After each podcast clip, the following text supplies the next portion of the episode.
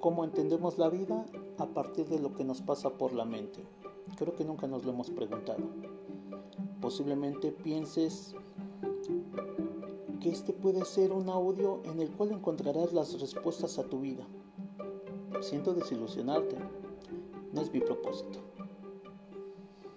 Ni menos que encuentres palabras de humo y mucho menos letras fantasmas, las cuales te motivarían por un sentimiento de empoderamiento en el, en el cual al escucharlas por un orador te sorprenderás y llevarás a cabo que son textos hablados en voces de comediantes y charlatanes con recortes de filosofía y religiosos, son unidos y pegados.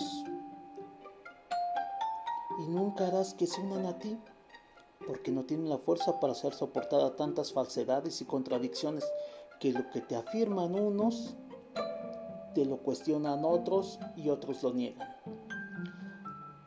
Tantos comediantes, gurús y charlatanes, astrólogos y tantas agrupaciones sociales se han burlado y piensan que no somos personas racionales, objetivas ni lógicas.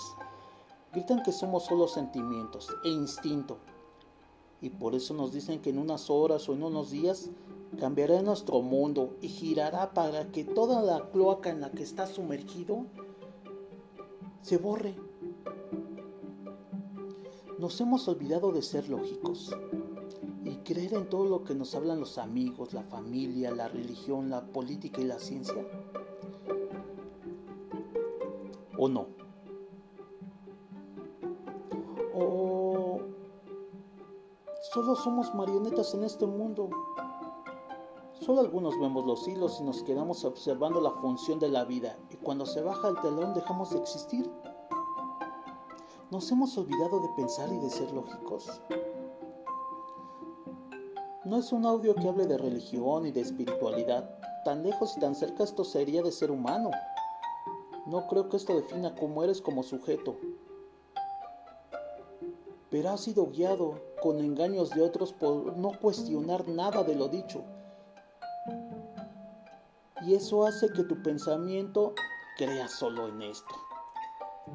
Suena raro, ¿verdad? Ilusiones no lógicas en tu cabeza que nos han pasado a todos. Nos hemos desfragmentado y poner pensamientos sin fundamentos ni ciencia dentro de nuestra cabeza. La espiritualidad. Espiritualidad muchos dicen llevarla en su interior y en la fe y en su creencia y en algo que no ven. Yo percibo otra cosa. Para mí es algo que forma parte del cuerpo y si ese cuerpo y la persona dejan de existir en este mundo, por dicho, todo el ser viviente termina su labor en este mundo y no creo que haya más allá. Por eso tienes que vivir la vida en este momento. La gente dice tener visiones o manifestaciones o movimientos paranormales, pero nunca han hablado con ellos, ni tampoco les han platicado cómo es el mundo en el que viven, de dónde vienen estos y me pregunto si no tenían tanta fuerza cuando tenían su cuerpo. Porque ahora que tienen espíritu tienen más fuerzas, mueven cosas, mueven jarrones, sillas, puertas. A veces nos hemos perdido tanto que no nos entendemos ni siquiera de lo que comprendemos, porque no sabemos en qué lugar estamos. ¿En base a qué estaríamos definidos como seres humanos? Lo que nos hace sentir más felices o por el contrario más infelices.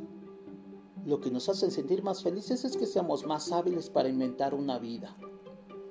Como cuando vas a la escuela y por el hecho nada más de ir, por el hecho nada más de asistir, ya visualizamos que vamos a tener un buen trabajo, una carrera terminada con éxito y muchas veces otro es el mundo, porque vivimos de las fantasías, no de las realidades. La fantasía es algo fácil, la realidad es lo complicado. Pero pensamos que son logros ya y que los vamos a hacer por el hecho de empezarlo. Es frustrante no conseguir lo que buscas o lo que quieres, pero es peor conseguirlo y darte cuenta que estabas equivocado de lo que querías de esta me doy cuenta que entre más pasa el tiempo, que las personas llegan a los 35 muertos y los entierran a los 75. Y me pregunto, ¿qué hace que un niño sea curioso, sonría, juegue, platique y nunca deje de cuestionar a los adultos?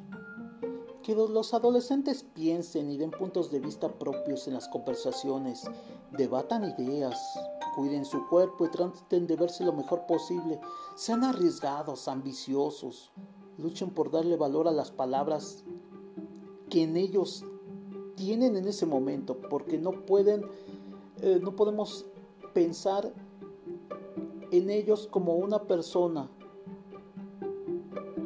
que ya está formado, porque ellos se están formando y tienen que tener sus propias opiniones y también tienen que defenderlas.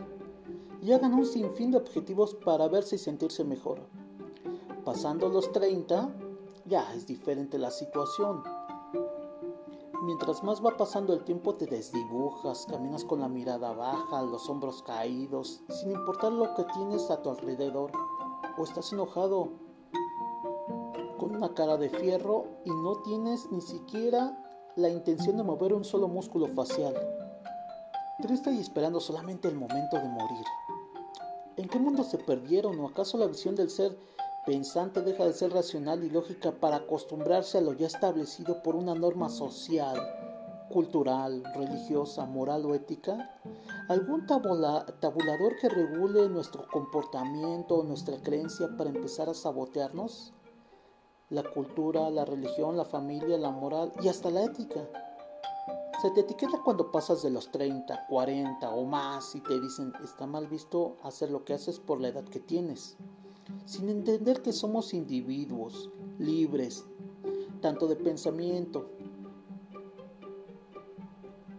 pero tenemos un cuerpo y tratamos de ser lo, mejor, lo más racionales que podemos. ¿Quién determina lo bueno lo malo, lo correcto lo incorrecto? Para otro ser humano, si todo es relativo. Mejor aún, ¿quién dice que lo correcto es como otra persona diferente a mí me impone un orden de ley civil por capricho, cultural, social, religioso, familiar? Puede ser también que nuestro objetivo de vivir se transforma en superar nuestros más altos estándares de vida y al no alcanzarlos, porque no tenemos ni siquiera la habilidad o tenemos carencias de virtudes para llegar a esos objetivos. Pensamos en cosas externas en este mundo a lo que nos adoctrina la sociedad, en llamar a algo extraterrenal que nos ayude. En base a lo vivido en la infancia o nuestras creencias religiosas, hacen que el sufrimiento, la sumisión y el adoctrinamiento sean algo cotidiano para ser virtuoso en este mundo. Si esto fuera cierto, entonces Platón y varios filósofos no tendrían cabida en la historia. ¿O ellos fueron los que realmente se han equivocado para tener un buen vivir y un buen morir? La filosofía no es para manejarte, no eres un auto ni avión, tampoco para moldearte, no eres una masa, pero se necesita todos los días para llevar a cabo una vida mejor. O tal vez las jerarquías en la familia que te imponen pensamientos en tu cabeza que ni siquiera ellos mismos llevan a cabo, ni, si, ni ah, y, tampoco los llevarían. Hablan de lugares extraterrenales y de dioses que nunca han visto y dicen que te hagas sumiso y humilde, bondadoso, caritativo y no cuestiones nada. Entonces tendrías lugar en el paraíso. ¿Qué es el paraíso? me pregunto yo. ¿Un lugar lleno de comida, sexo, árboles, pastizales hermosos, amor, dinero, libros, tecnología, o solo estar abajo de un árbol sin hacer nada. Cualquier cosa de las que digo ya las tenemos aquí en la tierra. Antes de decir que entendemos el universo, el cielo y los dioses y cosas más allá de lo visibles, reflexiona y analiza tu lugar en la tierra. ¿Entendemos planetas y no entendemos nuestra vida? Los religiosos, la familia y amigos nos aconsejan y nos dicen, hay caminos que te llevarán ahí. Pero mienten, ninguno de los lugares de los cuales hablan ellos, ni siquiera ellos los han caminado. tampoco han llegado a la meta de la cual hablan. Confunden a la gente y la guían a calle sin salida, ya que con el tiempo, entre más pasan, es más difícil salir de esa calle. Pero sería absurdo, negar la, la condición humana que rige nuestros pensamientos, como cuando eres pequeño. Crecen historias dichas por la gente mayor. Como adulto es nuestro deber y obligación cuestionar todo lo establecido y sembrado en la mente porque tienes que pensar, tienes un cerebro racional y lógico para ser objetivo. Tus decisiones en la ciencia nos han demostrado con muchas experiencias y teorías. La familia nos impone o nos adoctrina costumbres vistas en ellos con conocimiento empírico y no se basan en la ciencia sino en dogmas, miedos y experiencias fundadas por ellos cuando al principio del objetivo de la familia sería hacernos más fuertes para el mundo real, hacer guerreros, en el cual es mundo tan diverso y sin lugar a dudas ha cambiado totalmente desde que ellos nos educaron y ni siquiera nos hemos dado cuenta aún.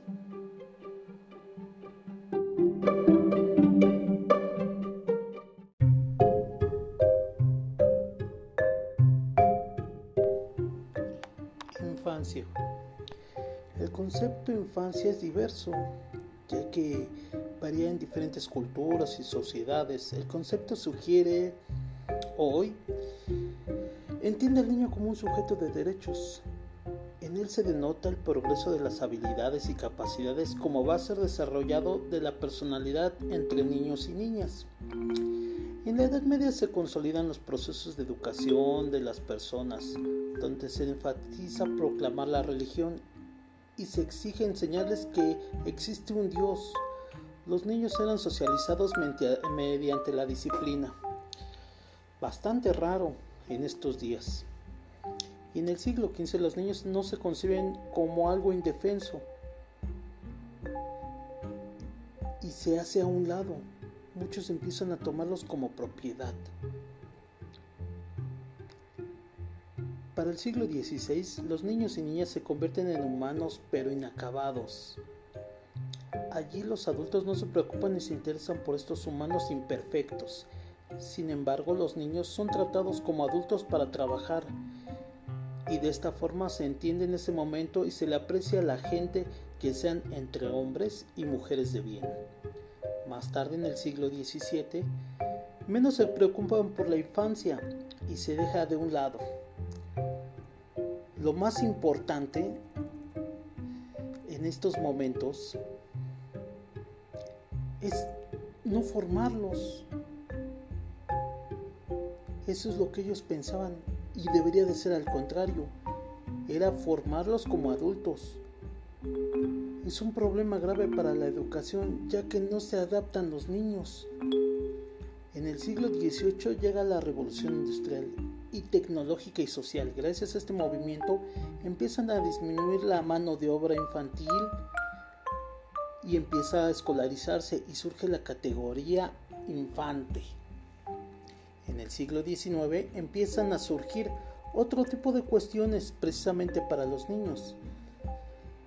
La iniciativa del prejardín a causa de la disminución laboral infantil y así empieza la relación entre escuela y hogar para llegar a lograr una comunicación entre los problemas que empiezan a mostrar los infantes en cuanto a crianza y formación educativa. En el siglo XX se reconoce al niño como sujeto de derechos, el cual tiene la igualdad de condiciones ante la ley, con consideraciones especiales por ser niño o niña. En el siglo XXI, desde la Convención de los Derechos Humanos de los Niños, donde se reconoce la infancia como un estatus de una persona y de ciudadano capaz de aprender, conocer y hacer y vivir, se establece la creencia del niño como único y irrepetible. Entonces me pregunto, ¿por qué no dejamos a los niños disfrutar de la vida en el poco tiempo antes de que se convierta el cambio hacia la adolescencia? ¿Por qué envenenar a alguien con locuras vividas de los padres? Y peor aún, ¿Por qué enseñarles a vivir nuestro, a nuestros gustos o caprichos? Los niños son socráticos a la edad de 5 años que cualquier adulto cuestiona todo lo que vive, a las personas con las que se relaciona, nuestro comportamiento, comportamiento hacia la vida, siempre te cuestiona.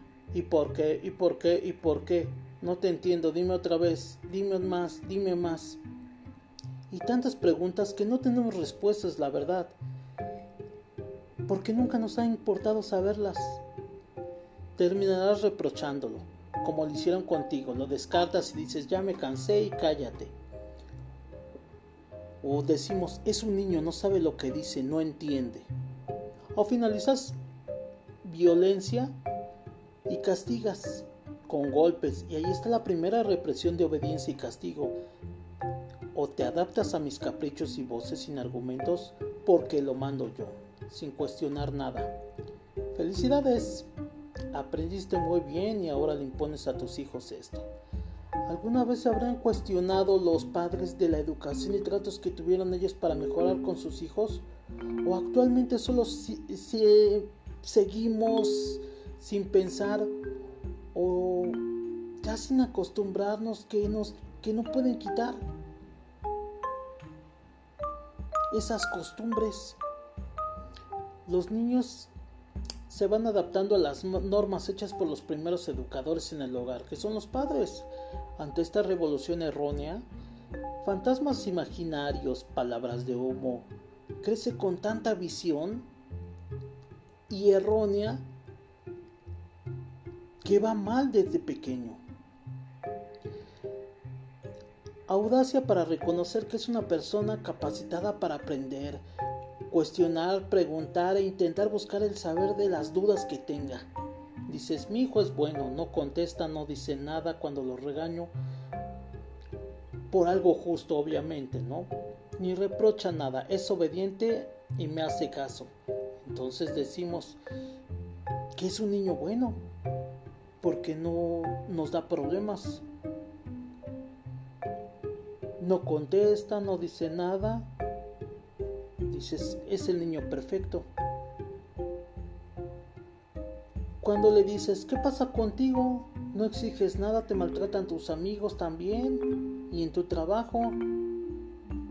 Bueno, es la primera lección que le enseñaste, a obedecer.